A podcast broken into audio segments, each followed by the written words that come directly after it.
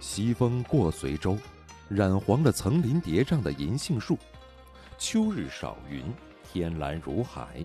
艳阳提笔研墨，将岁月流金细细勾勒在黄叶扇面上。壬戌年八月初九，丁不朽复籍游学归乡，路过随州城外的银杏林时，迎面走过来一个红衣小姑娘。那姑娘二八年华，走起路来蹦蹦跳跳，如羚羊跳跃。她一手握长刀，斜扛在肩，另一手上拿着的是一个鸡腿儿。小姑娘远远看见丁不朽，打量着他的衣着相貌，欣喜地问道：“读书的，随州还有多远？”未满二十岁的丁不朽内心充满着书生的迂腐气，他皱着眉腹诽：“所谓过午不食。”抬眼看天色已快临近申时，对面的小姑娘却在啃着鸡腿儿，成何体统？再说这吃相，丁不朽偷眼观去，大摇鸡头，粗鲁。小姑娘没得到回应，眉头一挑道：“哑巴。”丁不朽眉头不解：“一个姑娘家怎能出口不逊？”对于他的怠慢，小姑娘有些小怨气，不由道：“你会说话，还敢不理我？”丁不朽叹气：“子曰：‘唯小人与女子难养也，圣人诚不欺我。’”他劝慰自己，何必与他一般见识？于是指着小姑娘身后道：“南面才是随州所在，你现在向北而行，走再远也到不了随州。正所谓南辕北辙。”丁不朽摇头晃脑，他本想旁征博引，说教一番。那小姑娘打断他，狐疑道：“真的假的？你没骗我？”丁不朽气道：“我话未说完，被打断，你可知这般做派不合礼数？”小姑娘不耐烦道：“快说了，到底是不是？”丁不朽暗哑怒火，回道：“子曰：言必信，行必果。我骗你做甚？”小姑娘咬牙切齿道。好你个死老头，敢骗我！丁不朽不知其中缘由，好奇问道：“谁？”小姑娘心头浮现出十里外茶摊上的那个老头，怒哼哼道：“那个卖茶的。”随州是丁不朽的故乡，对城中一切很熟念。他看着小姑娘来的方向，思量着：“李大爷。”在这个地界上生长的人们，李你二字分得不是很清晰。小姑娘将李大爷听成了你大爷，俏眼圆睁，回骂道：“你大爷！”这句北方方言在随州很不常见。丁不朽不明就里，解释道：“我大爷！不卖茶。”小姑娘本来怒气冲冲，听到丁不朽一本正经的解释，扑哧一声笑出声来。不由多看了对方两眼。这人青色长衫，纤尘不染，腰间佩玉温润，两鬓垂髫随西风，眉目清秀，唇红齿白，如玉山上行，光彩照人。丁不朽被他看得心里发毛，正不知如何是好。小姑娘眼珠子咕噜噜直转，道：“你和那个卖茶的是一伙的？”丁不朽莫名其妙道：“何出此言？”小姑娘白了他一眼，狠狠地咬下一块带皮的鸡腿肉，吭哧吭哧嚼着，嘴里谈吐不清的愤愤道：“一定是。”他的模样凶巴巴，乖张暴力，太不讨喜。丁不朽小声道：“不可理喻。”小姑娘嘴里塞满鸡肉，她鼓着腮帮子道：“你说什么？”多一事不如少一事，丁不朽打定主意离这座瘟神远一点。他赶忙道：“若无他事，小生告辞了。”小姑娘嚷道：“你给我回来！”丁不朽脚下不停，回头道：“何事？”小姑娘理所当然道：“去找回场子。”丁不朽气结道：“姑娘家讲求温婉贤淑，你再看看你。”小姑娘忍不住道：“哎，你真温婉，像个姑娘。”丁不朽翻着白眼儿，一言不发。小姑娘啃完鸡腿儿，随手将骨头扔到林中，满手油污的她左顾右盼，瞧见丁不朽怀中露出的一角手帕，出手如电，将手帕从对方怀中抽出。丁不朽大急：“你还我！”小姑娘笑着说：“用一下又不会坏，不要那么小气嘛。”丁不朽怒气大盛：“我我我我我跟你拼了！”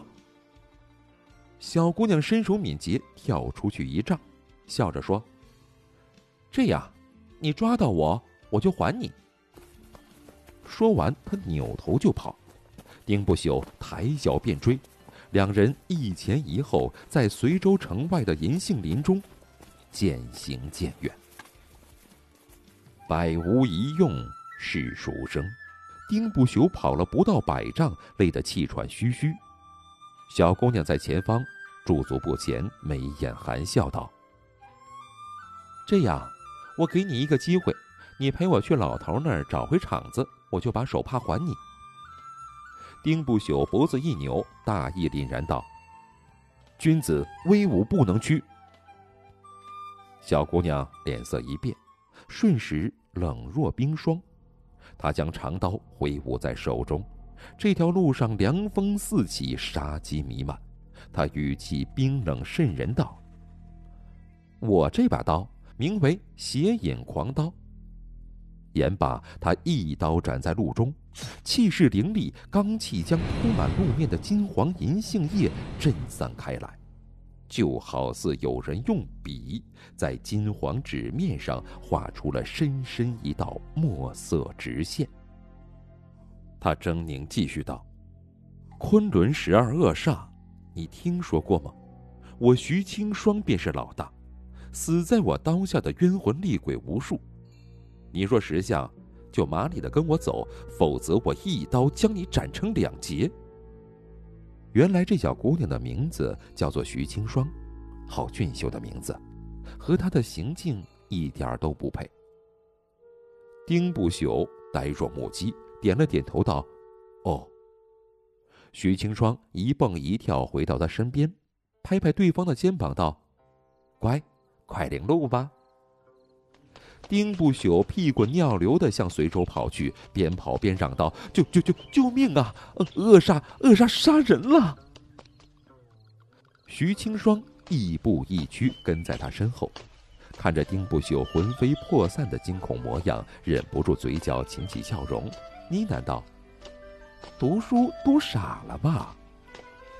丁不朽连滚带爬跑了几十丈，一回头，徐清霜正披头散发，头发遮住脸，贴在他的背后，冷悠悠道：“恶鬼缠身，你逃不掉的。”他的声音。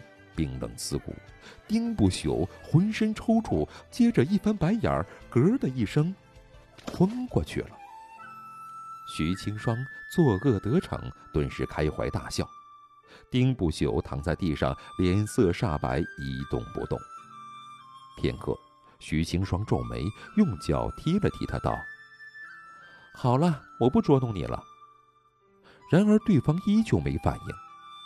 徐清霜一慌。伸手探他鼻息，还有热气。他放下心来，嘴上却埋怨道：“胆子真小。”旋即，徐清霜将真气渡入丁不朽体内。小半个时辰，丁不朽在他怀中悠悠醒来，睁开双眼，不朽察觉二人姿势不妥，挣扎着起身道：“姑姑姑娘，请请请自自重，男女授受不亲啊。”旋即，他抿着嘴儿起身，惊魂未定的轻弹衣衫。徐清霜不屑道：“我们江湖中人没你那些臭规矩。”他玩弄着掌中刀，又道：“你乖乖跟我走呢，可以少吃些苦头。”丁不朽心头叫苦，看着那柄满是煞气的刀，“威武不能屈”五个字，终于没敢说出口。到底还是屈了。两人结伴折返，不多时来到十里外的那个茶摊儿。李大爷看见这个红衣小姑娘，不怒反喜，得意洋洋。而当他看清丁不朽的容貌，当即亲近道：“丁少爷，您回来了。”徐青霜听见这话，顿时冲丁不朽一瞪眼：“还说你们不是一伙的？”他将掌中刀重重拍在桌上，喝道：“老头，你敢骗我？”姜还是老的辣。李大爷见多了流氓混混，哪在乎一个二八年华的少女？他狡黠道：“你讹我一壶茶，我还没和你计较。”徐青霜蛮不讲理道：“你的茶烫到我，本就不应该付钱。”李大爷又道：“那壶茶水，你一口气喝个精光，也没瞧见真的烫。再说，还有那个鸡腿呢。”你拿了就跑，和抢有什么分别啊？徐青霜脸色一红，色厉内荏道：“你那破茶烫坏人家，拿个鸡腿做补偿，这是……嗯，这这这是江湖规矩。”李大爷道：“讹人与抢劫，我今日非拉你报官。”徐青霜理不直，气也壮。拿起刀想跑，口中道：“我给你。”丁不朽脑海浮现起刚才他斩出的那一刀，想起他是什么昆仑十二恶煞，听名字不像什么好货。再看他拿起刀，顿时冷汗如浆，上前一把死死抱住他，道：“这钱我给，我给。”徐青霜还没来得及逃，被人一把抱住。丁不朽的话语及气息拨弄得他双耳痒痒，心砰砰直跳。李大爷得势不饶人道：“冤有头债有主，凭什么要你替他付账啊？”丁不朽急道：“平平平水乡，呃呃不对，呃四四海兄弟。”他一句话都说不利索，连忙付了账，拽着徐清霜就走。离开后，徐清霜含笑道。你还挺仗义。丁不朽道：“我怕你把李大爷给杀了。”徐青霜不满道：“我怎会乱杀人？你把刀都拿起来了，当我没看见。”当然，以丁不朽的胆量，这句话是他在心里说的。徐青霜见他没说话，又道：“你叫什么名字？回头我把钱还给你。”丁不朽恨不得离他越远越好，道：“不必了。”徐清霜笑嘻嘻的说道：“说说嘛。”丁不朽却指着前方道：“沿着这条路一直走，第二个路口向右便是随州。”徐清霜道：“一起走嘛。”丁不朽赌气快步，故意与他分开一段距离。徐青霜见他执拗，丝毫没有江湖中人相逢一笑泯恩仇的豪爽。徐青霜没来由的骄傲起来，当即施展轻功，扬尘而去。丁不朽如蒙大赦，拍着胸口长舒一口气，有种劫后余生的感觉。此时他才想起被抢走的绣帕，脸上唰的一下白了，口中连连道。完了，完了！随州盛产银杏，当地人取了银杏果仁入黄酒，辅以当归枸杞，泡出的酒纯而不烈，堪称佳酿。一入九月天艳阳，而三年陈酿银杏酒也是晚秋时节温饮最暖人。于是这日，丁不朽约了好友曾乐贤与酒肆对饮。酒过三巡，曾乐贤想起一件趣事，道：“丁兄，有件事儿挺邪门的啊！最近县衙新来的都头是个小姑娘。”丁不朽不屑道：“小姑娘也能做都头？随州那群捕快粗鄙不堪，凶多吉少啊！”曾乐贤摇摇头道：“你有所不知，那小姑娘很猛的。前几日我去县衙探望我爹，正巧看见她用一把刀鞘打的二十几个人骨断筋折，场面惨不忍睹，我看着都疼。”丁不朽啧啧道：“打打杀杀，没有半点女德，以后怎样嫁人？况且在县衙里待久了，他说不得会染上恶习。”以后谁家相公娶了她，那真是祸患无穷。曾乐贤神色突变，丁不朽还没反应过来，只觉得眼前一道红光闪过，身后便多了徐清霜的身影。他定睛一瞧，不由大惊失色，口不择言道：“杀杀杀！”徐清霜一拍他的头，怒道：“你敢骂我傻？”丁不朽头上冒出细密冷汗，连连指着他，冲曾乐贤道：“恶恶恶恶！”曾乐贤坐在一旁，大气不敢出。徐清霜冲丁不朽玩味道：“你饿了？”丁不朽深吸了一口气，努力平复心境，可惜无果。他上牙敲着下牙，结巴道：“恶恶恶！杀杀杀杀杀杀！”徐清霜佯装恍然大悟道：“原来你是饿傻了呀！”他回头喊道：“小二，来半只鸡，再温一壶银杏酒，账记在丁公子身上。”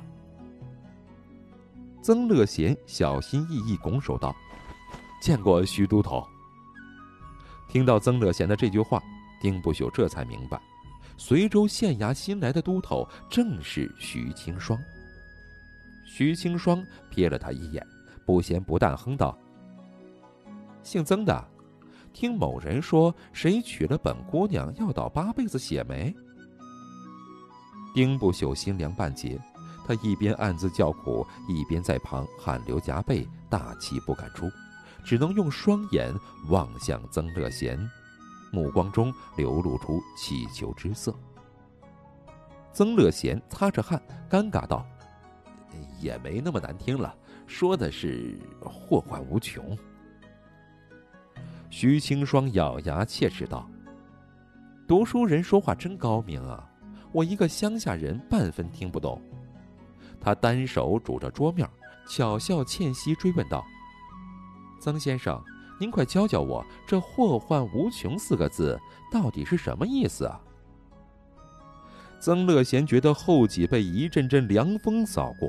他绞尽脑汁回头道：“那个，那个。”徐清霜娇声道：“你快说呀，人家等着呢。”丁不朽仿佛被一桶冰水从上浇到下，不寒而栗。曾乐贤犹豫半天，咬紧牙关，暗道：“夫子言，君子武德，仁义礼智信。”今日我怎的也要对得起这个义字，是要救丁兄于水火。徐清霜脸上艳阳，眨眼冷若寒霜。他将长刀在桌子上一拍，一个字一个字从牙缝里蹦出来：“快说！”曾乐贤心一横，心中急速默念：“威武不能屈。”谅他也不敢有辱斯文。想到此，他鼓足勇气，高举手掌，准备好好告诉告诉这个姓徐的，什么叫做女德。噌的一声，徐清霜长刀出鞘三寸，刀锋寒光夺目，刺得曾乐贤睁不开双眼。他高举的手掌立刻拍向自己的脑门，痛心疾首道：“那个。”五经著书，我爹今日让我送过去，我方才贪杯，竟将这等要事给忘记了。徐都头、丁兄，小生先行告辞。噌的一声，徐清霜长刀归鞘。丁不朽闻言如坠冰窟啊，他绝望的将手伸向曾乐贤。曾乐贤见徐清霜环刀入鞘，并没有阻拦，他抓住一线生机，一路跑出酒肆，跑了好远才停下来，喃喃道：“大难不死，必有后福啊！大难不死，必有后福。徐青霜脸上寒霜消融，笑嘻嘻道：“看不出来，这姓曾的轻功还不错啊。”丁不朽缩着脑袋，大气不敢出，点头附和道：“嗯，不错，不错，不错，不错。”徐清霜脸一沉，道：“不错个屁！”丁不朽都不知道自己在说什么，重复道：“个个屁，个屁，个屁。”徐清霜把刀鞘架在他脖子上，斜斜道：“丁不朽，你找死！”丁不朽这才回过神来，头摇得像拨浪鼓一样，连声道：“不不不找死，不找死！”他眨着眼睛，又疑惑道：“你怎么知道我叫丁不朽？”徐青霜从怀中掏出一个手帕，在丁不朽面前展开，手帕上用丝线绣着几个字：“伊人去兮白鹭洲，路漫漫兮天书楼。江水流兮风中柳，心念念兮人未留。丁不朽临别感怀赠言。”丁不朽惊喜过望，他连忙抢夺，口中道：“快还我！”徐青霜手腕一转，将手帕收入怀中，嫌弃道：“这伊人是谁呢？这心念念是何意呀？读书人不仅骂人酸的要命，写这种东西更酸。”丁不朽面色通红，讷讷不语。徐清霜长刀复又出鞘三寸，道。快说，到底是谁？否则我昆仑恶煞刀下再添一缕恶魂。丁不朽不愿将心事抛出，此时的小心思转得飞快，岔开问道：“你不是昆仑十二恶煞吗？怎么摇身一变成了县衙的都头了？”徐青霜艳艳怨道：“姓曾的这个长舌妇，下次见了定要将他舌头斩来下酒。”丁不朽道：“不太合适吧？”徐青霜道：“你的舌头也不想要了吗？”丁不朽连忙捂住嘴巴，摇头不止。徐青霜阴森森道：“昆仑十二恶煞是我的秘密，如果其他人知道了，你就……”说完，他以手作刀，在脖子前面一抹，又道：“你明白吗？”徐青霜眼睛一瞪，还未说话，酒肆外响起了一阵嘈杂之声。眨眼间，七八个捕快涌进来，有人嚷道：“徐都头，可找到你了！大事不好了，那群流寇又杀人了！”徐青霜捉弄丁不朽正起劲儿，此时被人打断，不满道：“你们怎知道我在这里？”一位姓李的捕快答道。小的刚才在街上碰见曾少爷，他说您在这里饮酒。徐青霜用眼瞥了瞥丁不朽，眼中意思分明是：你看我说的没错吧？姓曾的果然是个长舌妇。丁不朽假装不见，徐青霜眼珠子一转，指着丁不朽道：“李捕快，我怀疑这人勾结流寇，先把他押回县衙大牢。”丁不朽闻言怒道。血口喷人，徐青霜一脸得意，仿佛在说：“是又怎样？你奈我如何？”可李捕快看看丁不朽，又看看徐青霜，左右为难。徐青霜见没人动手，喝道：“都聋了吗？”李捕快陪笑道：“徐都头，是不是有什么误会啊？这位是丁家少爷，不会去勾结流寇吧？”徐青霜喃喃道：“丁家。”李捕快顺势又道：“丁老爷可是去长安参加过殿试的贡生啊。”徐青霜捏了捏鼻子，对丁不朽道：“看不出来吗？还是个世家子。”他意兴阑珊道：“罢了，先去追寻流寇吧。”待到徐青霜走后，丁不朽方才松了一口气。也出了酒肆。出门后，秋风习习，他忍不住打了几个寒战，发现自己的衣衫早已湿透。丁不朽暗道：“今日出门没看黄历，晦气得很，还是趁早回家为妙。”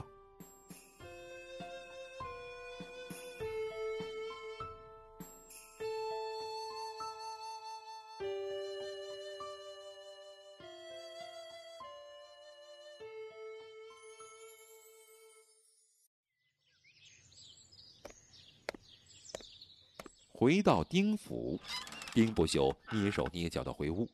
管家瞧见他走过来，道：“少爷，老爷吩咐让您回来去客厅找他。”丁不朽惊魂未定，惴惴不安，问道：“什么事儿啊？”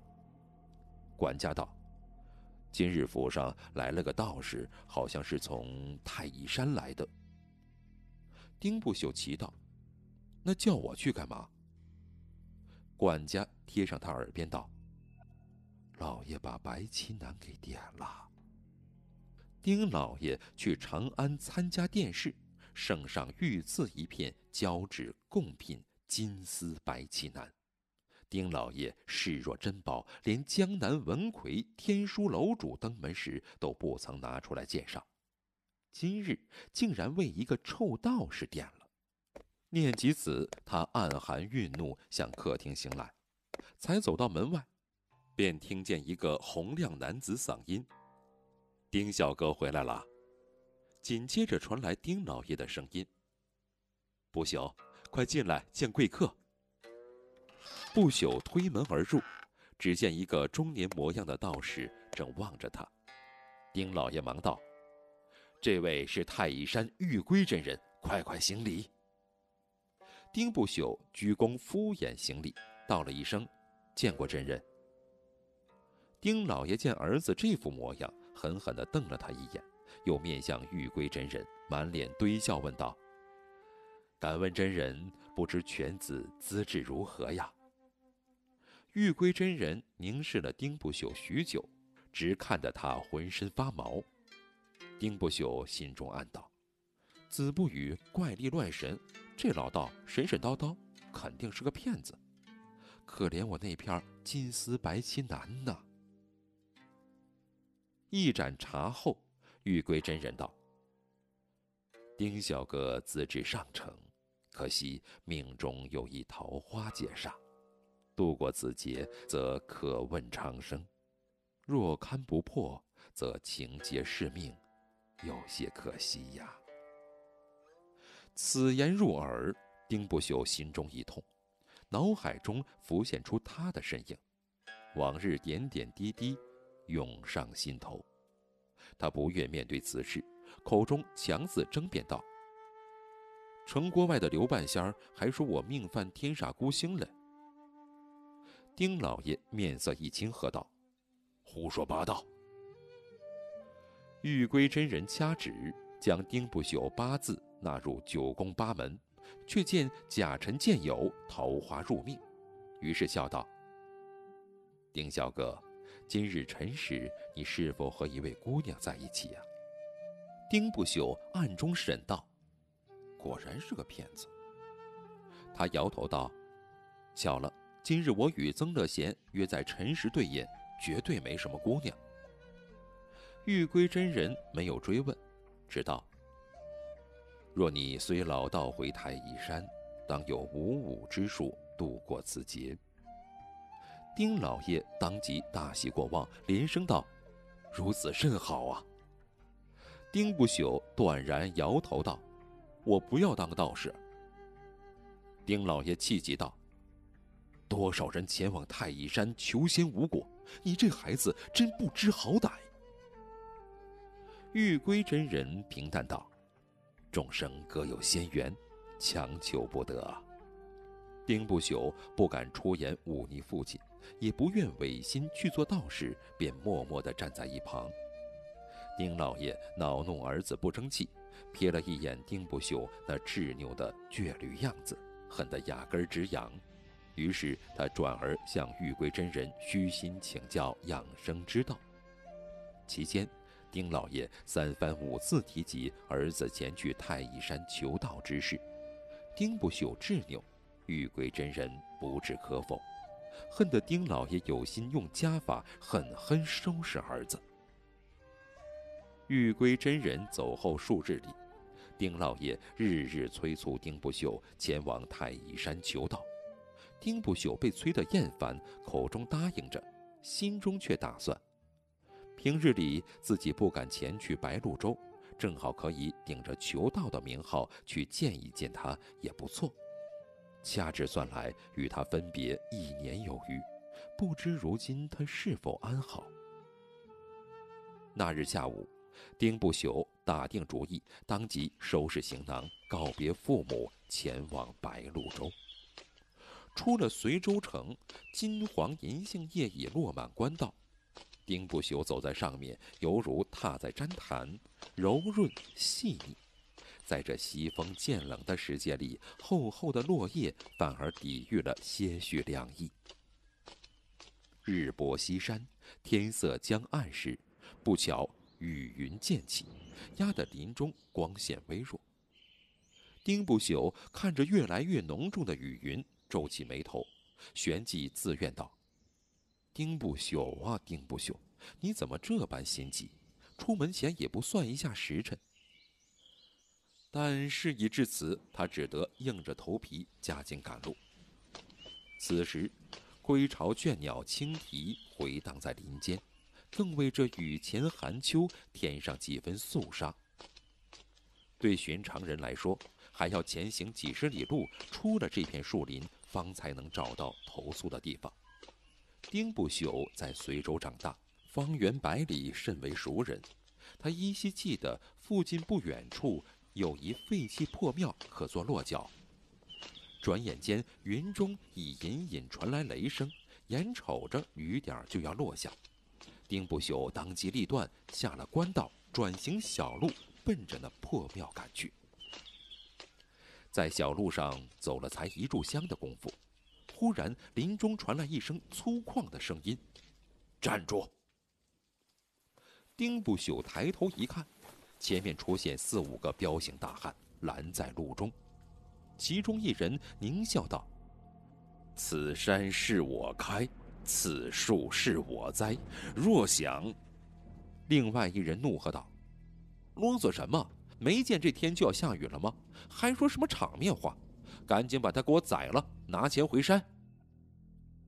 丁不朽紧张道：“不不不不！”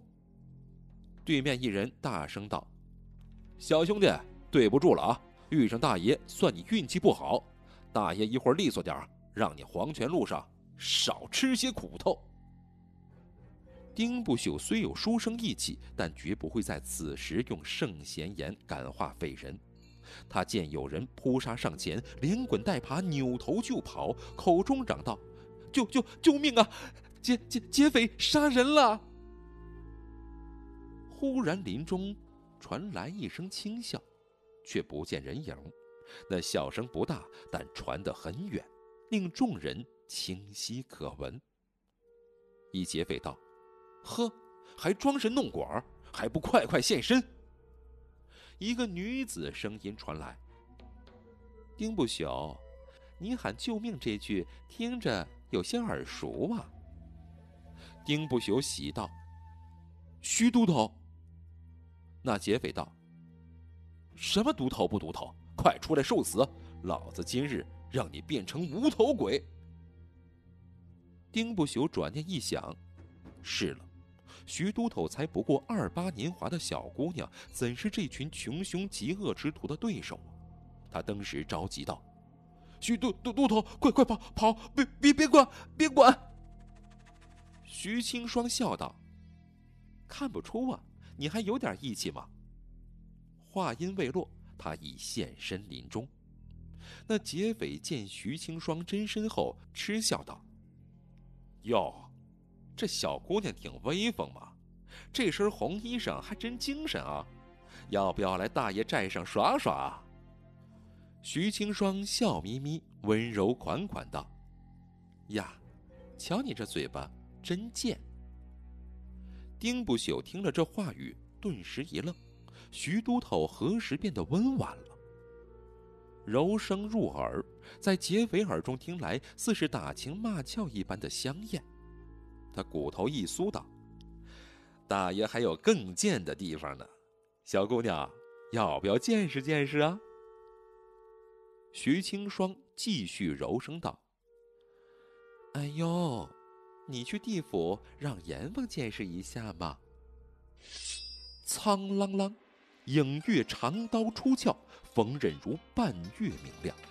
那劫匪的脑袋被血喷起数尺，才孤零零地滚落在地上，而那具无头尸体兀自立在原地，喷血不倒。今夜雨云遮新月，林中本是有黑晦暗，难辨景物。刹那间，狂风呼啸，天空中忽然闪电划过，惊雷乍起。丁不朽趁着那道光亮，将徐青霜的身影看得分明。只见他横刀立刃，一袭红衣，战四方。徐青霜瞥了一眼夜空，暖暖道：“怕是会有好大一场暴雨，我赶时间，你们一起上吧。”丁不朽听到这话语，似有顿悟，原来女人温柔时，杀气才是最重。其余劫匪望着徐青霜，直觉他好似身着红衣的厉鬼，仿佛修罗在世，哪敢动手？众人扭头就逃，徐青霜冲丁不朽调侃道：“他们一言不合便落荒而逃的做派，倒和某人很像啊。”丁不朽三魂七魄还未归位，实在没办法回答。他脑中只剩下那个温柔款款又杀机重重的徐青霜。徐青霜嗤笑了一声，一跃而起，杀将过去。数刀过后，这几个彪形大汉已被他斩个干净。他又随意找了个尸体，将刀上的血迹擦干净，还刀入鞘后，走到丁不朽近前道：“你怎会来到这条小路上？若不是看他们真打算宰了你，我定会以为你勾结流寇。”丁不朽老实的指指天道：“我着急赶路，忽然雨云骤起。”本想去前方寺庙中躲雨，才离了官道走小路。徐青霜一道：“你要去哪里？”丁不朽道：“白鹭洲呗。”又一道闪电划过，将那雨云撕裂开来，倾盆大雨伴着雷声轰鸣，直直落下。丁不朽急道：“糟了，快随我来，我知道哪里能躲雨。”他跑了两步，扭头见徐青霜还在原地，他回身拉起他道：“还愣着干嘛呀？快跑啊！”徐青霜道：“哦。”丁不朽在前面拉着他跑，他头也不回道：“秋雨最是凉薄，若淋透后被风吹，必会受风寒。还好那寺院就在不远处，就是旧了些，尚且能遮风挡雨。”说话间。冷雨混着被打落的树叶，不住地落在二人身上。徐青霜沉默半晌，甩开他的手，气道：“你跑得很快吗？牵着我的手不放，亏你是个读书人，怎么会不知道男女授受不亲吗？”丁不朽一惊，连忙躬身行礼，解释道：“时机从权，徐都头，我不是有意的。”徐青霜忍着心中思绪，挥手道：“别废话，赶紧赶路。”丁不朽哦了一声，两人分前后一路跑去。跑了约有四五里路，林间豁然开朗，出现一个两进两出的院子，围在一座寺庙外。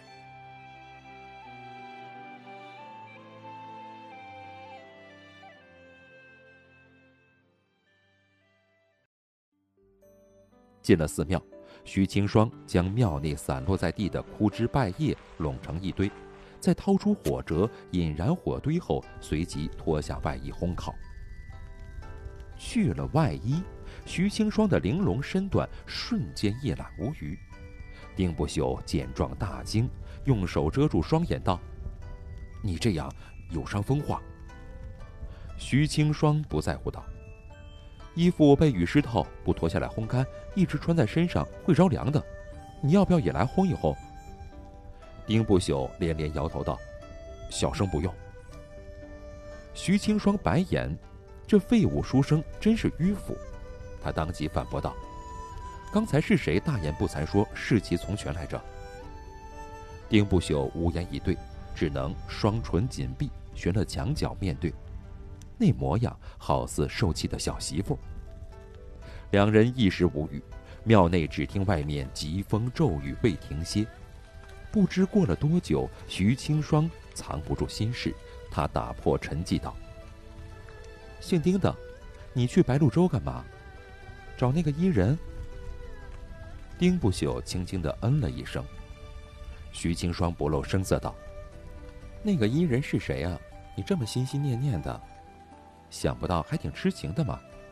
你们几时成亲？我倒是给你备一份大礼。”丁不朽意兴阑珊。不必了。徐清霜好奇道：“为什么？你要敢拒绝，我就在你成亲当日抢婚，说我怀着你的骨肉。”丁不朽一反常态，没有生气，神色却落寞道：“因为我和他不会成亲。”徐清霜拍了拍身边的空地，喜笑颜开道：“姓丁的，你过来坐嘛，和我说说怎么回事。”对了，你这个定情信物我洗干净了，还你。说着，他从怀里将那个手帕掏出。丁不朽走上前接过，放入怀中，顺势坐在他身旁道：“这手帕，我本想临别赠他，可惜没送出去。”徐清霜追问道：“为什么？”丁不朽道：“你知不知道他为什么去白鹿洲？”徐青霜撇嘴道：“这话问的稀奇，我又不是神仙，你不说我怎么知道？”丁不朽道：“天书楼便在白鹿洲上，王姑娘与谢公子两情相悦，他才会离随州而去，我又算得什么？”徐青霜恍然大悟道：“原来他姓王，叫什么名字啊？”话音刚落，徐清霜的肚子一阵雷鸣回荡在屋中。丁不朽嘿的笑出声来，徐清霜脸上挂不住，怒道：“笑个屁！”丁不朽实在忍不住，哈哈的又笑出两声。徐清霜羞得只想抽刀砍人。丁不朽展开行囊，取出干粮递给他。徐清霜接过来，口中哼道：“饶你一条狗命。问你呢，他叫什么名字？”丁不朽回答道：“王浅雪。”徐清霜啃着干粮，撇撇嘴道：“也不怎么好听嘛。既然人家不喜欢你，你干嘛还要去白鹿洲？”丁不朽道：“前几日我家来了个江湖骗子，说什么我桃花入命，有情节，勘破后可问长生。我爹迷信的紧，日日催促我去，去太乙山求道。我只好假装去太乙山，实则去白鹿洲。”徐青霜诧异道：“太乙山号称仙都，怎么会有骗子？那个人叫什么名字？”丁不朽道：“好像叫什么玉龟。”徐青霜惊呼道：“玉龟真人，你竟然认识玉龟真人？”丁不朽浑然不觉道：“怎么，他很厉害吗？”徐清霜鄙夷道：“何止是厉害！”相传玉龟真人乃仙人转世，曾临黄河一掌断江，二十岁便执掌太乙，如今已有五十个年头了。丁不朽顿时摇头道：“按你这么说，玉龟真人应当是年逾古稀。我见到的那位不过四十多岁的样子，定不是同一人。”徐青霜断然道：“绝对错不了，玉龟真人修真有成，容颜不老。”丁不朽无所谓道：“那又怎样？”徐青霜杏眼圆瞪，难以置信道：“玉龟真人呐，一身道法，神鬼莫测。若他说你有情劫，你怎还不担心？”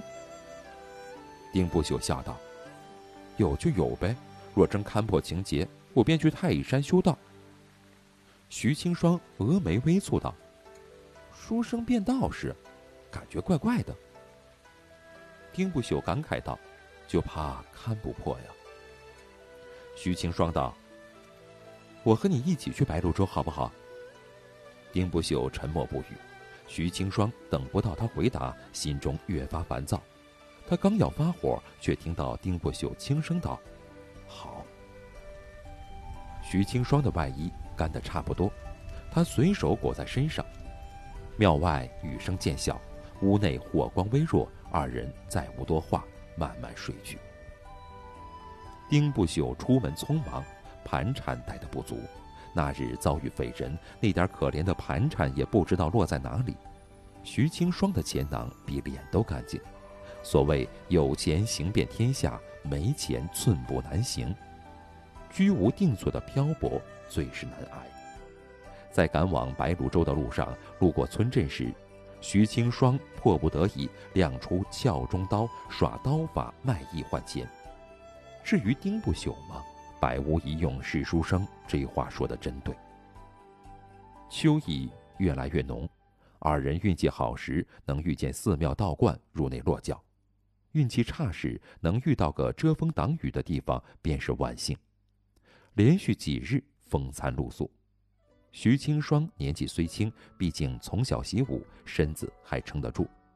丁不朽一介书生，手无缚鸡之力，早已忍受不住了。这一日，在不知名的荒山野岭，天色已黑，二人寻到一处山涧旁，拾起柴火燃起，潦草应付。风过后，丁不朽嗅着鼻子问道：“什么味道？”徐青霜也皱起眉头道：“臭臭的。”两人起身探查，刚走到一处树丛，簌簌声响。丁不朽脸色苍白道：“会不会有鬼？”徐青霜道：“子不语怪力乱神，亏你还是读书人。”丁不朽道：“举头三尺有神明，有神明便有鬼。”徐青霜撇嘴道：“那我是女鬼，你怕不怕？”丁不朽听不出他在打趣，正经道：“你比鬼好看许多，所以不怕。”徐青霜脸上一红，虚张声势道：“油嘴滑舌。”走上近前，树下到处是鸡屎。徐青霜高兴得差点跳起来，道：“是山鸡！”他的声音回荡在山中，顿时树林中传来扑棱棱拍打翅膀的声音。许久没见荤腥，丁不朽咽着口水道：“都被你吓跑了。”徐青霜抽出刀道：“我徐青霜是山鸡的杀手。”丁不朽道。你不是昆仑十二恶煞吗？徐青霜不满道：“和你说话真累。”长刀出鞘，刀刚在月华下一线光亮，草木横飞，机械喷洒一地。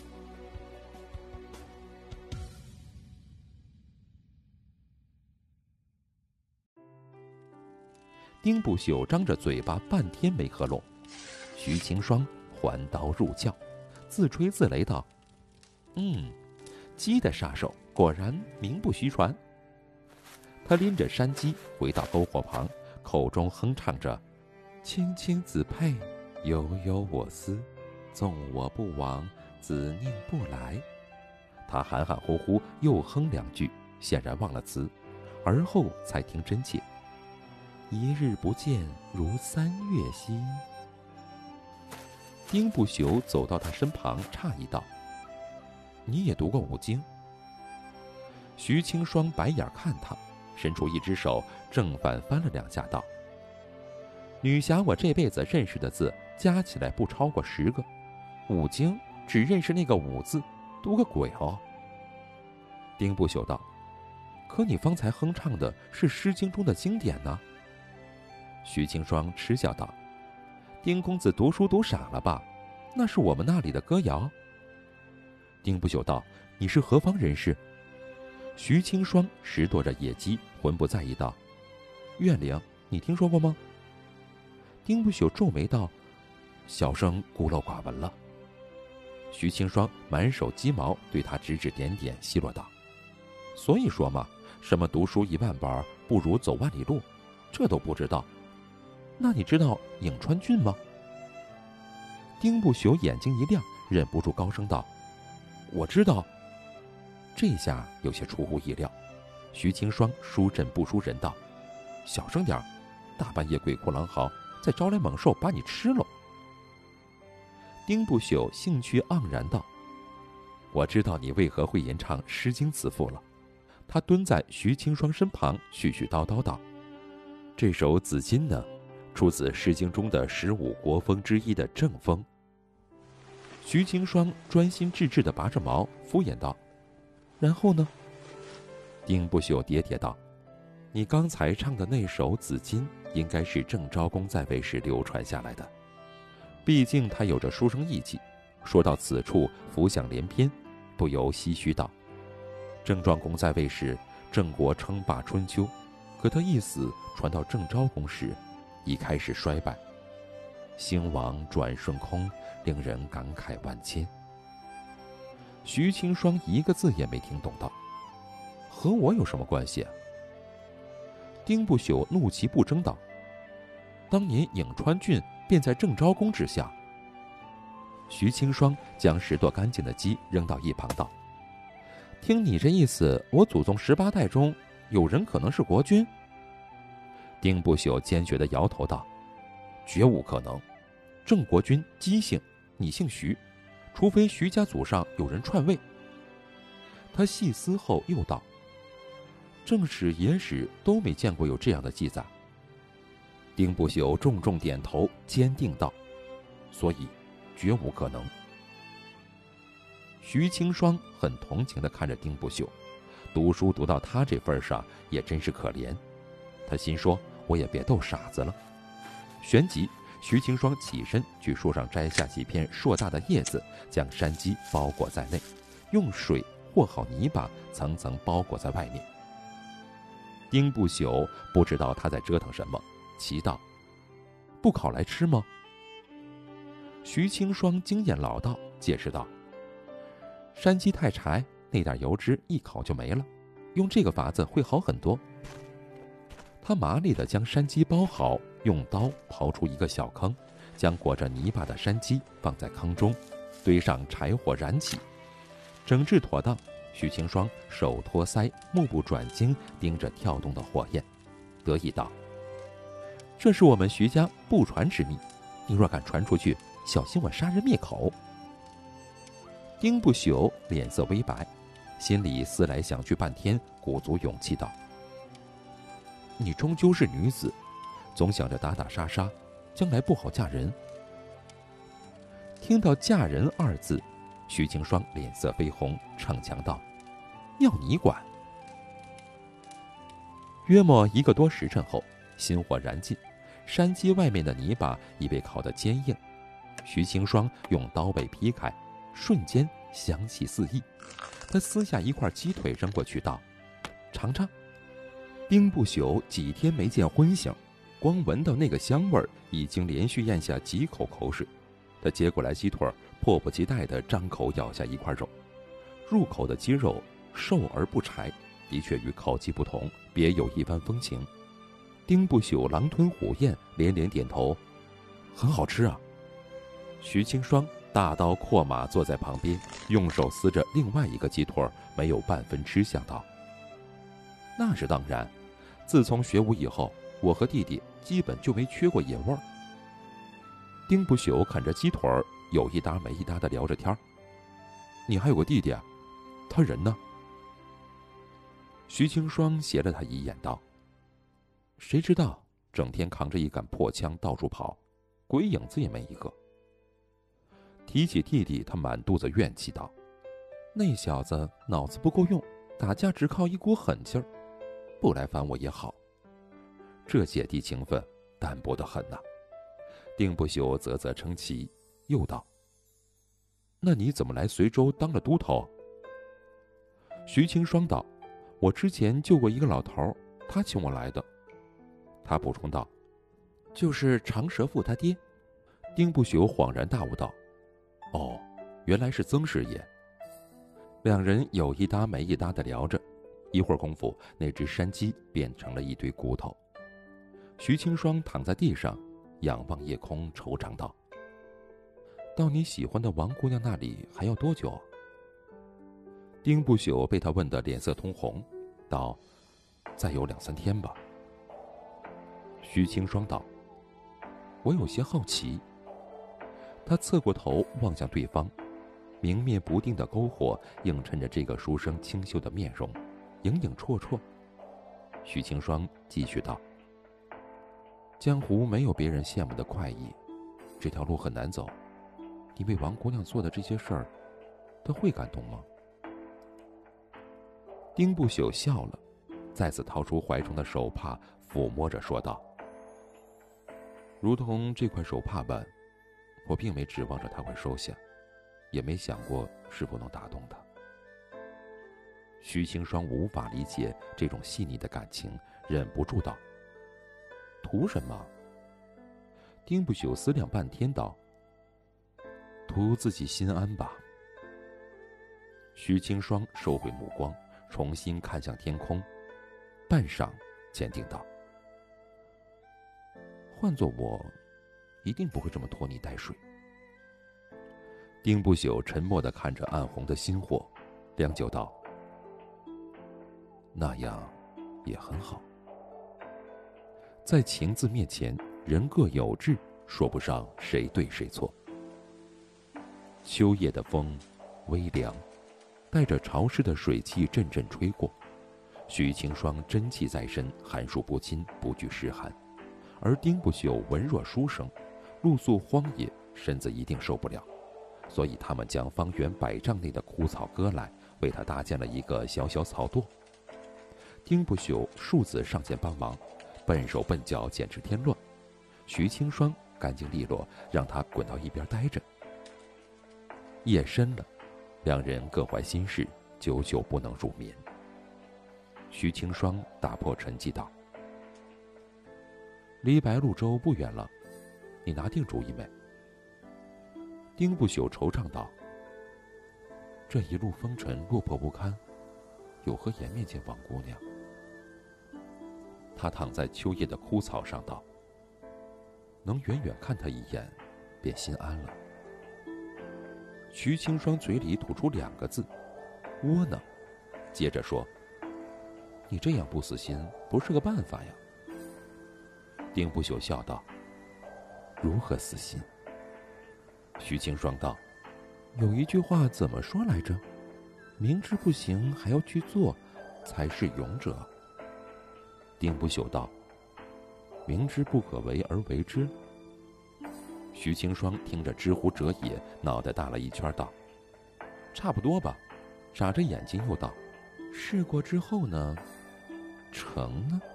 我徐清霜一定祝你们白头到老。”不成呢，我，嗯，总之，我是为你好。丁不朽摸着腰间玉佩，回道：“言之有理。”白鹿洲在健康城北十余里处，两人由西行来，经城内当铺时，丁不朽将腰间的那块玉佩给当了，得金一百二十两。徐青霜在旁啧啧乍舌。自己耍刀卖艺，一日最多能得几钱银子，一百二十两，他耍一辈子的艺也赚不回来。什么穷文富武，简直是在骗鬼。丁不朽腰里别的玉佩都这样值钱，再有人说“穷酸书生”四个字，他一定用刀砍死对方。然而徐青霜不知道，若是把这块玉佩拿去长安，叫价再贵上十倍，恐怕也会有人抢着买。当年丁父去长安参加殿试，策论中大谈数百年前主父宴的推恩令。时逢大周武王势大，圣旨不入王府，这番借古喻今的策论独得瑞帝的青睐，连国士苏文茂也赞叹不已。瑞帝当场解下随身玉佩，赏给丁父，而这玉佩正是丁不朽腰间那块。据说不久后的天瑞新政与丁府那番借古喻今的策论不无关系。天子曾随身佩戴过的玉佩，怎能是黄白之物可以衡量呢？由此可见，丁不朽的家世显赫。万贯家财有何用？依然逃不离人生凄苦，爱别离，求不得。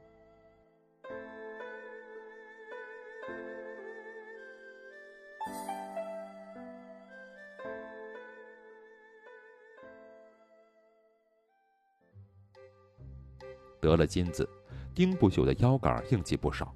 寻到健康城最好的裁缝铺，定做了一身上好布料的长衫，还换了新鞋新帽。他又请出店家里最好的女工，问徐青霜道：“你喜欢什么颜色衣衫？”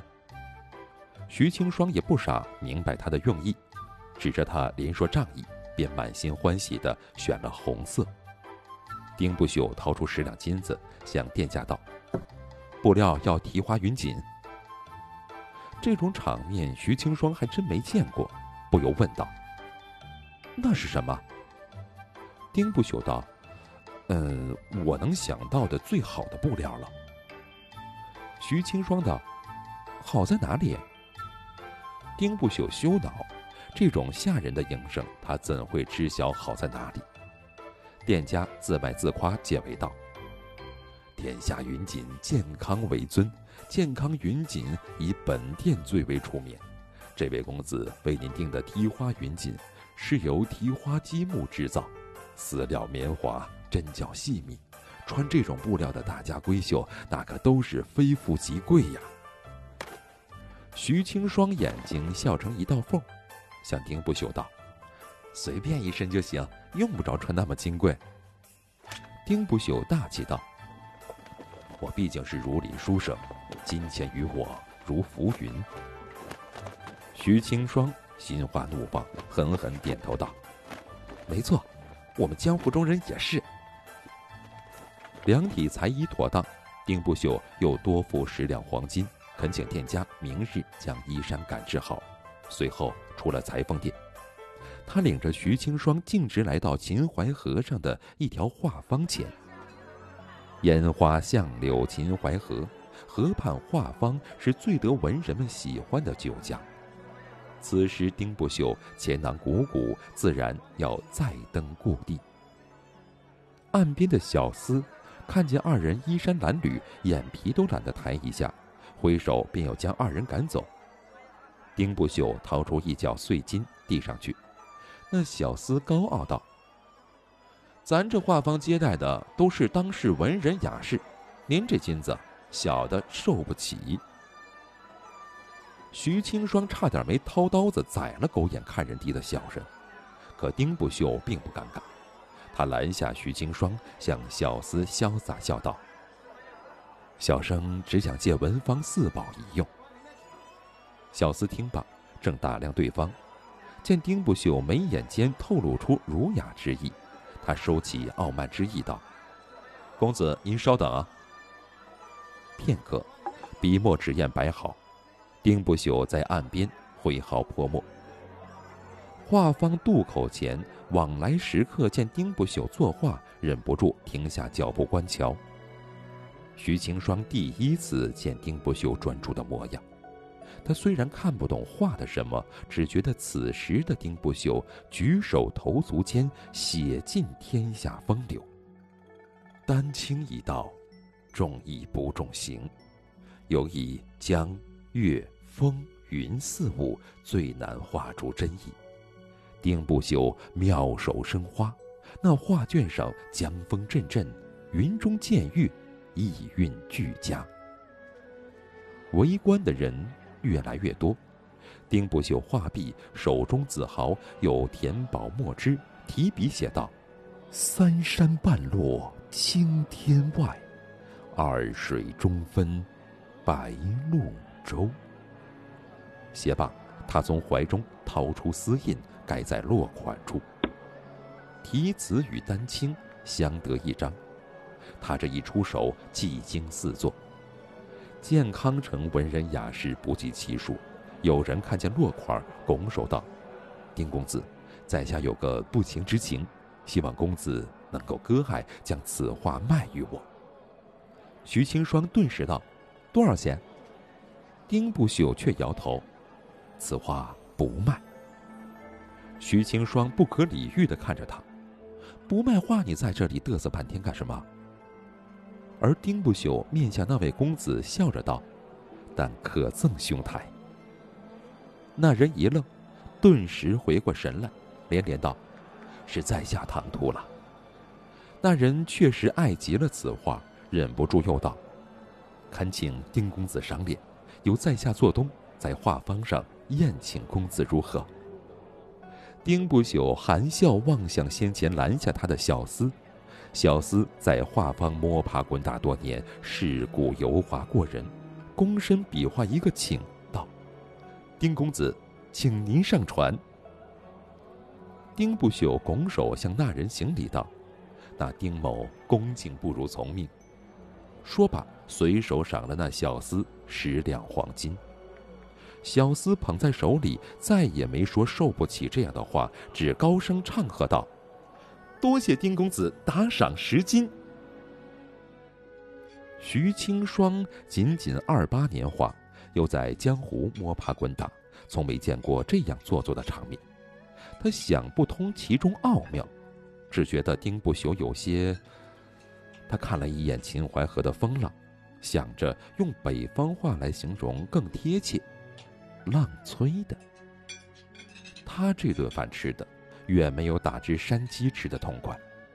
黄昏刚过，画舫灯火通明，徐清霜来到顶层，凭栏远眺，耳中传来的是画舫中文人骚客的高谈阔论，以及歌女们莺莺燕燕的笑语。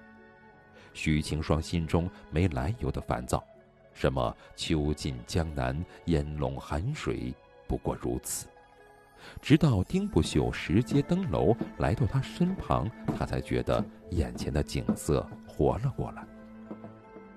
一路行来，二人风餐露宿，卖艺求生，称得上是患难与共。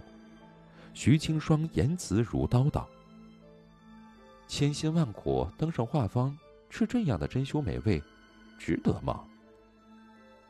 丁不朽叹了一口气。片刻前，他挥毫泼墨那股风流才气消失殆尽。他望着秦淮烟火，轻声道：“王姑娘来天书楼时，谢公子便在这画舫上为她接风洗尘。原来他的所作所为依旧缘起王乾雪。”丁不修道：“无论衣衫华丽亦或褴褛，丁不修。”便是丁不朽。他用手拍打着衣衫，继续道：“可让我穿着这一身去见王姑娘，我怎也不愿意。”他怅然道：“在他面前，哪怕是一张皮，我都想要好看一些。所以谢公子带他来这里吃饭，我不想被比下去，我也要来。”他看向徐青霜道：“是不是很肤浅？”徐青霜掌中影月刀锋利无比，在这一刻，他发现再快的刀也斩不断情丝。丁不朽吐露真言，顷刻意兴阑珊，与徐青霜离了画舫。归来途中。路过秋风胭脂铺，再江湖的少女也总是女儿家，见了胭脂水粉便迈不开步子，拉着丁不朽挑了得有一个时辰才离开。当晚赶制的两挂新衣服也送到了二人客栈。提花云锦缝制的衣衫果然不凡，少女如何不爱？那袭红衣才到手，徐青霜迫不及待穿上。站在镜前顾盼生辉，他只觉得镜中人风华绝代。巧的是，丁不朽沐浴更衣，梳理发鬓，也在镜前整理许久，非得让自己玉树临风才肯罢休。因为明日是九月初九，天书楼的重阳登高日。白鹭洲。天书楼魁星下界定文章，天书楼主谢如是曾以一篇为中原讨贼诛袭名扬天下，被称为当世书生风骨。天书楼因此也在儒林口碑鹊起，飞升四海，号称天下文书。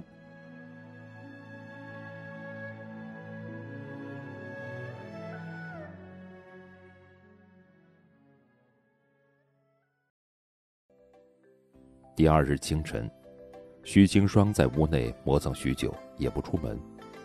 丁不朽等得不耐烦，催促道：“你快些好吗？”徐清霜嚷道：“叫什么叫？快了，快了！”丁不朽道：“那你慢些收拾，我先去了。”徐清霜道：“你敢先走，我一刀砍死你！”丁不朽苦道：“天竺楼有登高吟诗的习俗。”我又不知道他们要去哪座山，若耽搁了时辰，怕是寻不到王姑娘了。徐清霜道：“怕个鸡蛋了！我堂堂随州都头，寻迹追踪，还不是手到擒来？”丁不朽无可奈何，又等了好一会儿。徐清霜的房门打开，里面走出一个红衣红面之人，那人嘴上涂了艳红唇脂。面颊上铺了厚厚一层脂粉，又打了大红的腮红，便是连眼睑也打了薄薄的红粉，活像一个女关公。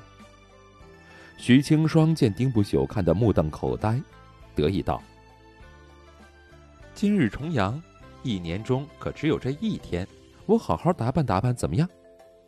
他贴到丁不朽近前，摇头晃脑道：“好看吗？”衣服是昨日新做出的，上等的云锦缝制，极为熨帖。水粉也是昨日新买来的，秋风胭制的紧俏货，不同凡品。只是被他呼在脸上，不尽人意呀。江湖儿女舞刀弄剑，甚至杀人越货，都要比梳妆打扮靠谱。丁不朽僵硬的点头道：“好看。”随后，他又木讷道：“可以上路了吗？”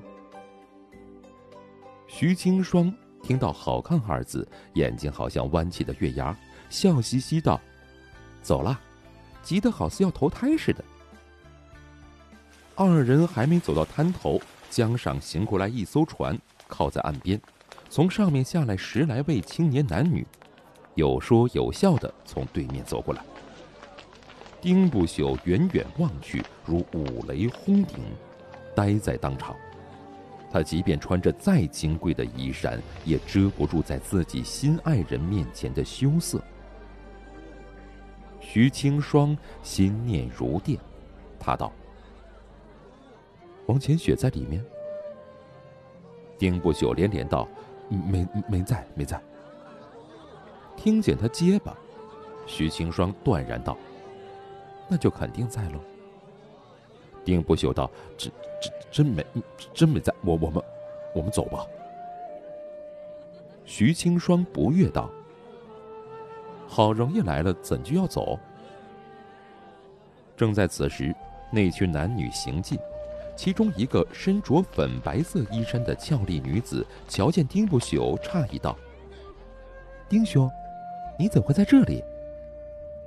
徐清霜在旁喊道：“原来他就是王浅雪呀，也不怎么样嘛，脖子那么细，屁股那么小，消瘦如柴，这姓丁的眼光，可不咋地。”丁不朽咬牙道：“恰巧恰巧路过罢了。”王浅雪身旁一白面书生道：“王师妹，你们认识啊？不如邀请这位兄台一同增高。”那书生又看了一眼徐清霜，被惊吓的高子都走了音儿，心中知道这哪儿来的鬼呀？王浅雪笑道：“谢师兄好意，师妹心领了。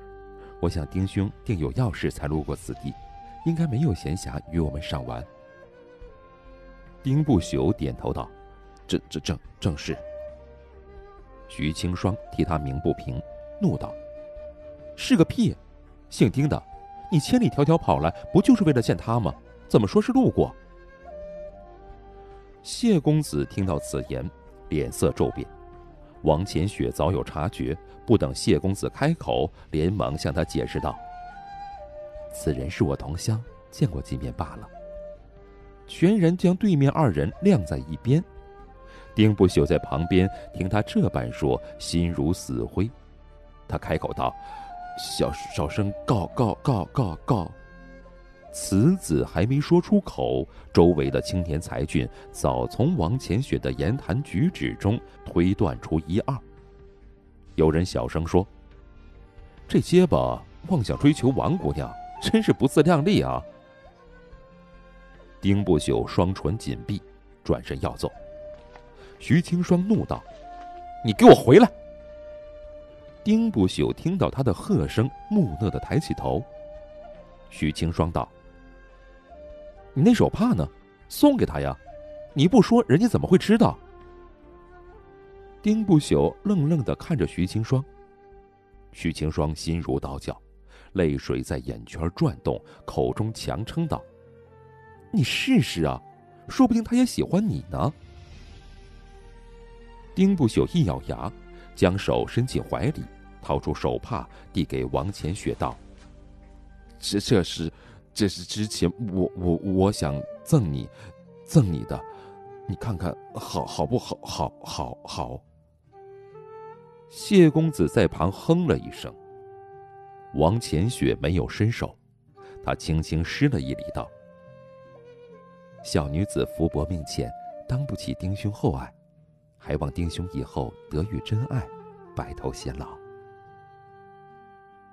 丁不朽脑海中一片空白，口中说道：“好好好好好，谢谢谢谢谢谢谢，祝祝祝。”一人说道：“哎，你这结巴就别祝福了，等你祝福完，天都黑了。”又一人道。真会讲，出门遇见这对怪人，都耽误登高的时辰了。不知谁小声道：“这结巴呆头呆脑、傻里傻气的，别说王姑娘，是人都不会要。”许清霜一怒暴起：“谁说的？给老娘站出来！”江湖中人自带煞气，他这声怒喝一时将众人镇住。可没过几呼吸功夫，有一女子声音细若文瑞道：“不知道哪儿来的夜叉，吓死我了。不过夜叉配结巴，也是天赐良缘。”徐清霜深吸了几口气，忽的柔美婉转道：“不知哪位姐姐这般慧眼？”我与外子前来，不过是为了了却外子一个心愿。男人嘛，三妻四妾还不是寻常的紧吗？他妆容夸张可怖，语气却温润如江南烟雨，样貌神态称得上是东施效颦四字。众人见状，轰然大笑。徐青霜温柔款款道。真的那么好笑吗？说着，他一步一步走上前。丁不朽在旁听到他这语气，浑身冰凉，那杀机仿佛凝结成冰。他想起随州城外的那一幕，赶忙上前抱住他道：“不要啊！天书楼乃天下文书如林圣地，你不要冲动啊！”徐青霜笑道：“乖。”你松手，很快就好。丁不朽道：“我不松。”徐晴霜咬牙切齿道：“松手！”丁不朽道：“不松。”两人争执间，旁人只觉可笑。谢公子鞠躬道：“小生还有事，不在这妨碍伉俪恩爱了，就此别过。”徐清霜怒道：“你们别走！”却无人理会。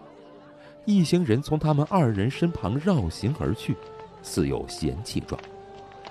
他有心抽刀，却怕伤了丁不朽，只得眼睁睁看对方远去。丁不朽见王乾学远去，放开了徐清霜，松了一口气，道：“总算走了。”徐清霜低着头道：“姓丁的，你不结巴了？”丁不朽是道：“不结巴了吗？”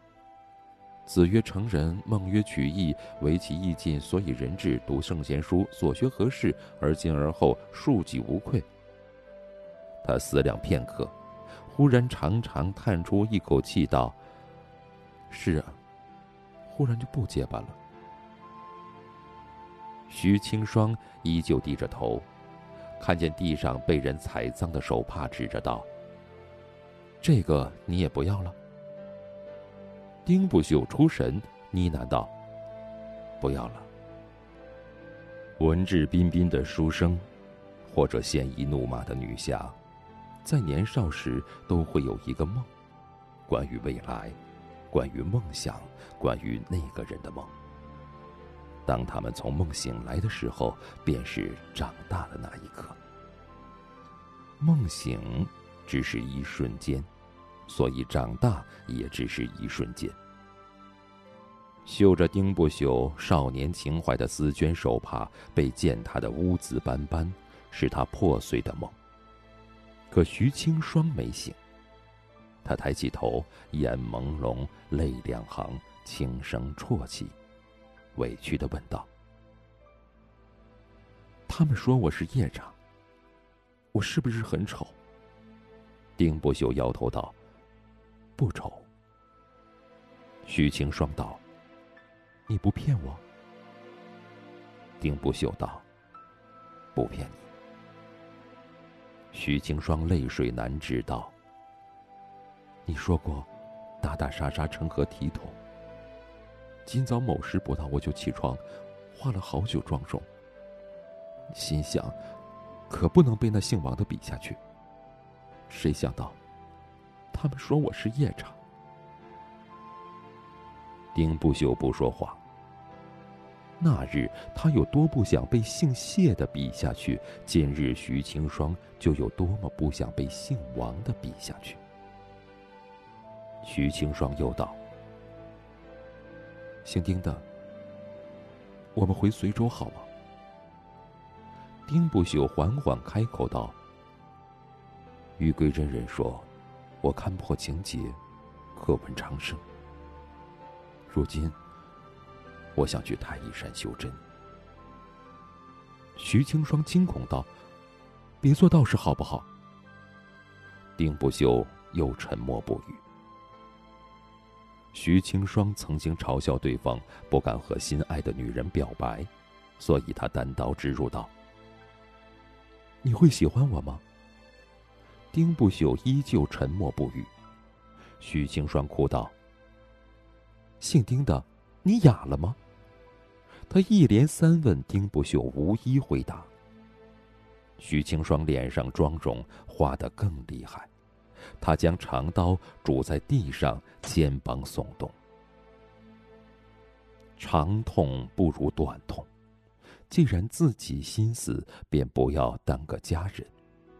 于是，丁不朽道：“徐姑娘，再会。”徐青霜喊道：“你给我回来！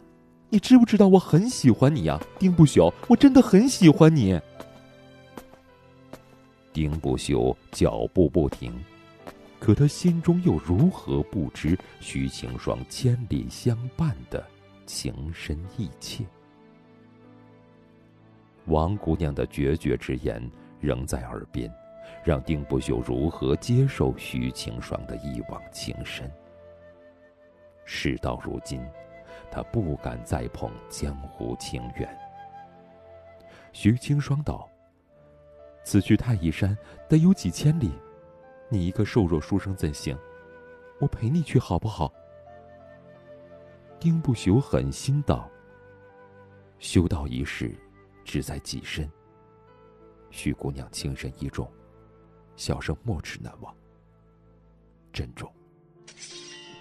徐青霜手中长刀出鞘，他举刀直指丁不朽离去的背影，怒喝道：“丁不朽，你这个王八蛋，老娘要一刀砍死你！”丁不朽头也不回，继续前行。九月的天很萧瑟，他离去的背影也很萧瑟。许清霜蹲在地上，嚎啕大哭道：“你回来呀，回来好不好？”他哭得撕心裂肺，泪涕横流，脸上脂粉千沟万壑，每道沟壑中都溢满了泪水。人非草木，孰能无情？人间许多真情，注定要被辜负。感情是强求不得。丁不朽心如刀绞。他的明眸中噙满泪水，牙齿紧紧咬着双唇，在这个书生的红唇皓齿间，慢慢渗出血迹。任由身后的哭声真彻悲切，丁不朽始终没有回头。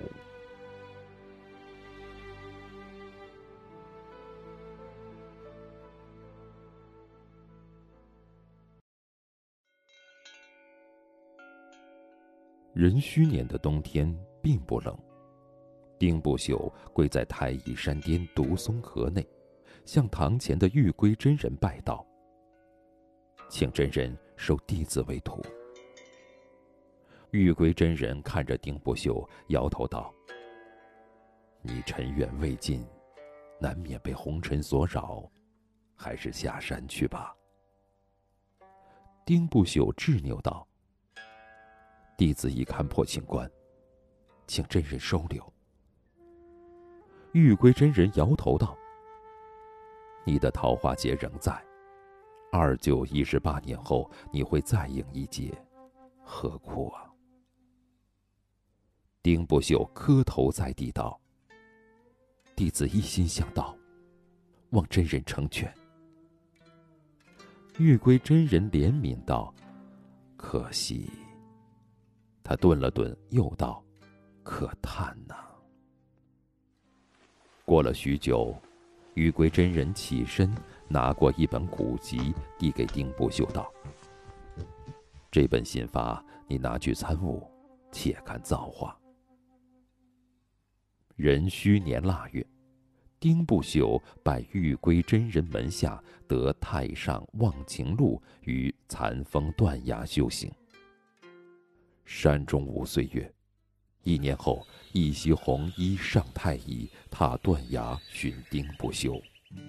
徐清霜偷笑着说：“丁不朽，我来之前给姓王的下了泻药，那副泻药的药性很烈，没十天半个月可下不了床。”丁不休面无表情回他：“我尘缘已尽，徐姑娘，你回吧。”三年后，徐晴霜道：“姓丁的，谢恩凯和王浅雪前几日大婚，我去看过。”丁不朽神情释怀：“若能得人提前通知一声，我定会封个红包过去。”徐清霜眉眼含笑问：“不心心念念了？”溪间清风与明月。丁不朽松下回身，笑着摇头。徐清霜想了想，说：“最近我遇见两个傻子，一个梁冲，一个叫宇文云志，整天干些鬼头鬼脑的荒唐事，约摸着很快会被人打死吧。”丁不朽点头道：“多交些朋友总是好的。”五年后。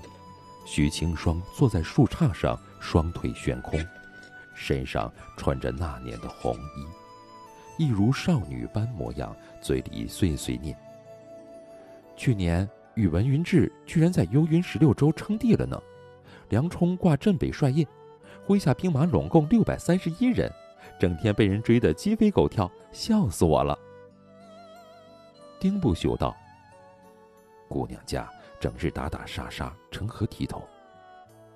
徐清霜得意的摇头晃脑：“这句话听着耳熟啊。八年后，徐清霜风尘仆仆来到断崖前。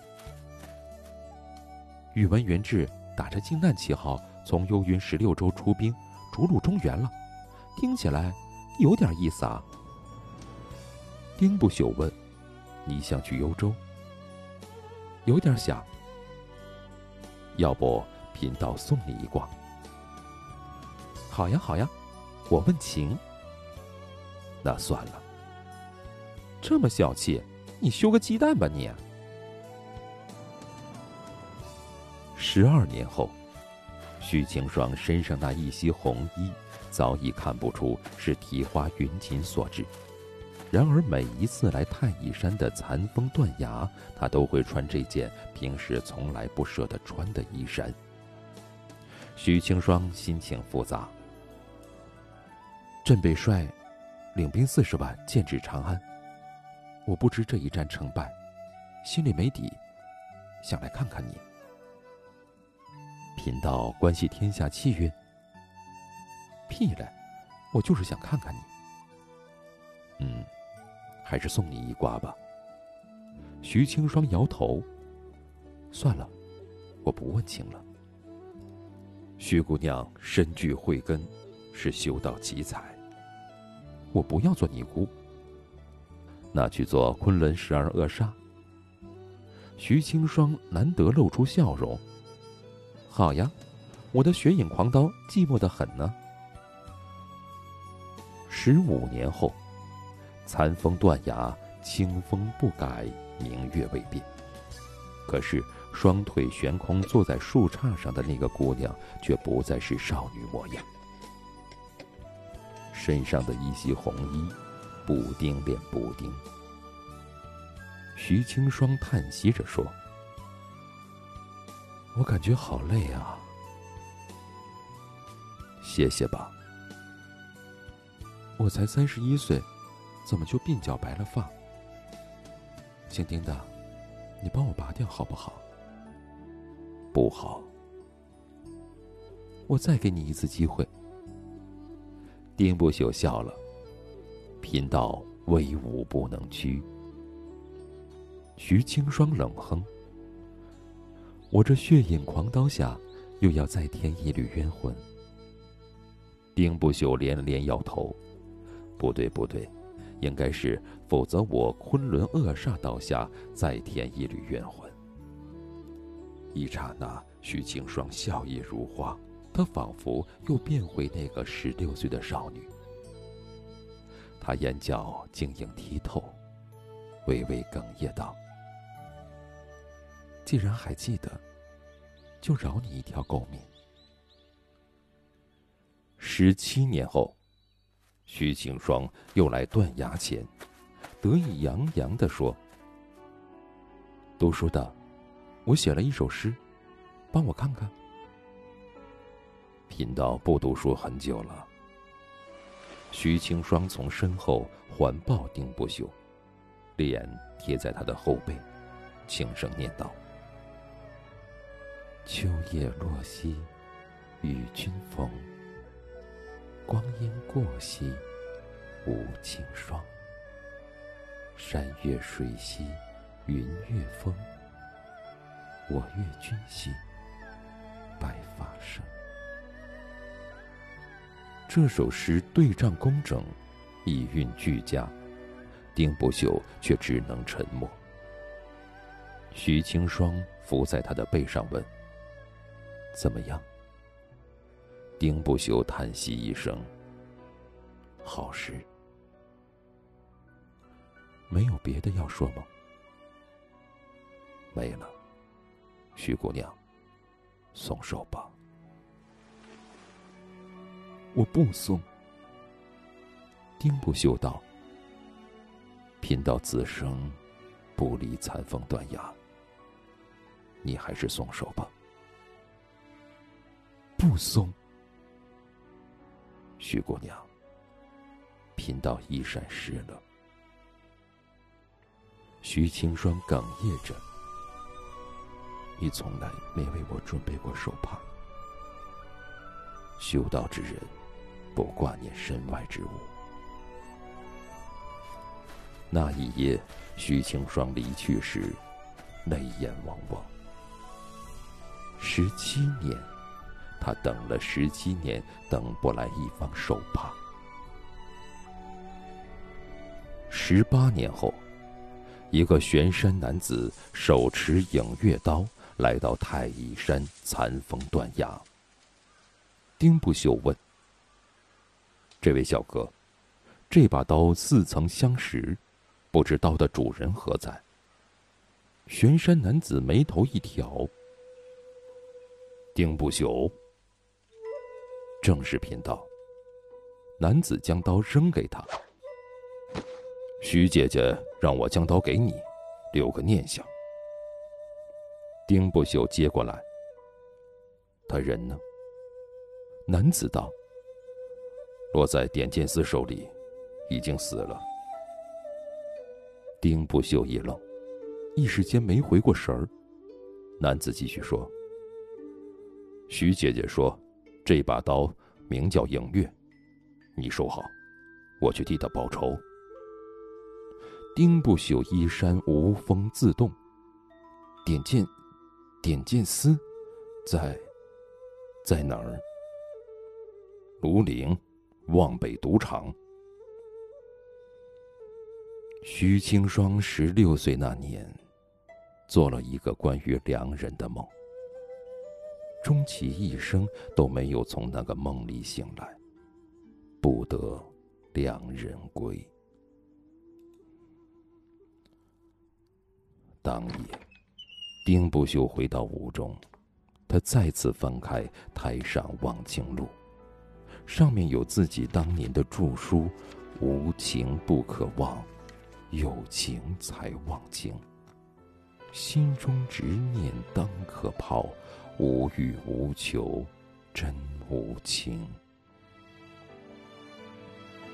丁不朽叹了一口气，自己亲手写的著书，不知从何时开始已经忘记。那一日，丁不朽盘腿坐在残峰断崖前，端详着手中的一块丝绢绣帕，上面仔仔细细绣了二十八个字。秋叶落兮，与君逢；光阴过兮，无情霜。山月水兮，云月风。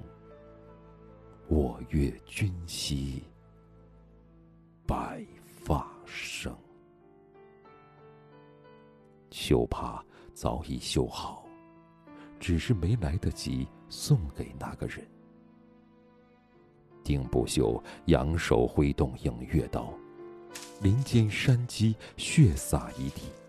他一点一点收拾鸡毛，取来叶子，裹上泥巴，将山鸡埋在土里，在上面燃起一把火。十几年没有尝过的味道，充斥着丁不朽的舌尖。他边吃边哭，从午后哭到日落，从日落哭到深夜。在午夜黝黑晦暗难辨景物时，他仿佛回到随州城外的银杏林中，又见那名十六岁的少女，横刀利刃，一袭红衣战四方。丁不朽摸着影月刀，喃喃自语道：“蒹葭苍苍，白露为霜。”随州城外银杏金黄的那年，一个红衣小姑娘走来的那天，是壬戌年八月初九，节气白露。所谓伊人，所谓清霜。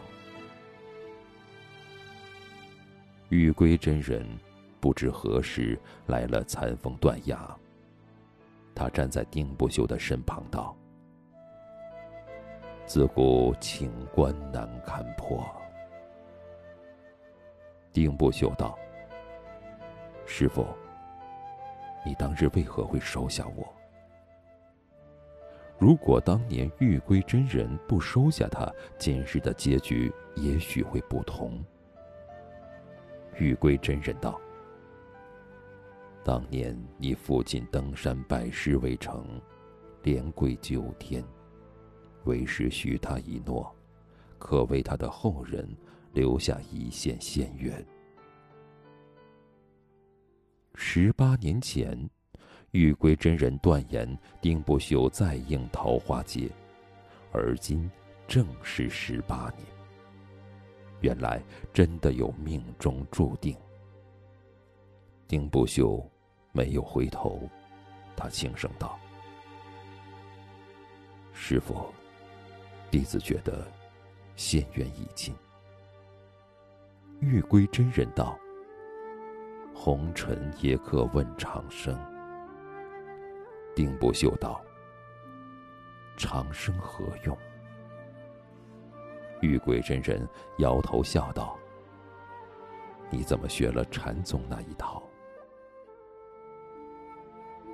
朝阳未起，夜色依旧，两个人还没能在一起，走着走着就散了。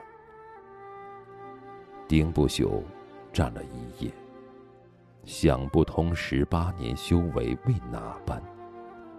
当他回头看向玉龟真人时，双眼已经泪水满溢。丁不朽哽咽重复道：“长生何用？”玉龟真人摇头道：“你怪为师收你为徒。”也不明白长生何用。其实，当日你不肯跟我走，无论你后来上山与否，都改变不了命数。情劫也是劫，既然应了劫，便是躲不过。泪水顺着丁不朽的脸庞滴落，直到泪迹干涸，他才轻声道。现在懂，可惜迟了。他疲惫的仰起头，轻声道：“师傅，我想下山。”玉归真人道：“那就去吧。”庚辰年十月十一，丁不朽携影月刀下太乙。庐陵城内，今日来了个红衣男子。那男子年近不惑，两鬓尘霜。只见他手握长刀，斜扛在肩，另一只手拿的是一个鸡腿儿。他走到望北赌场门前，苍啷啷，影月长刀出鞘，锋刃如半月明亮。赌场大门尽碎。人声鼎沸的赌场霎时鸦雀无声。里面的赌客望向门口，只见有人横刀立刃，赌场前一袭红衣，战四方。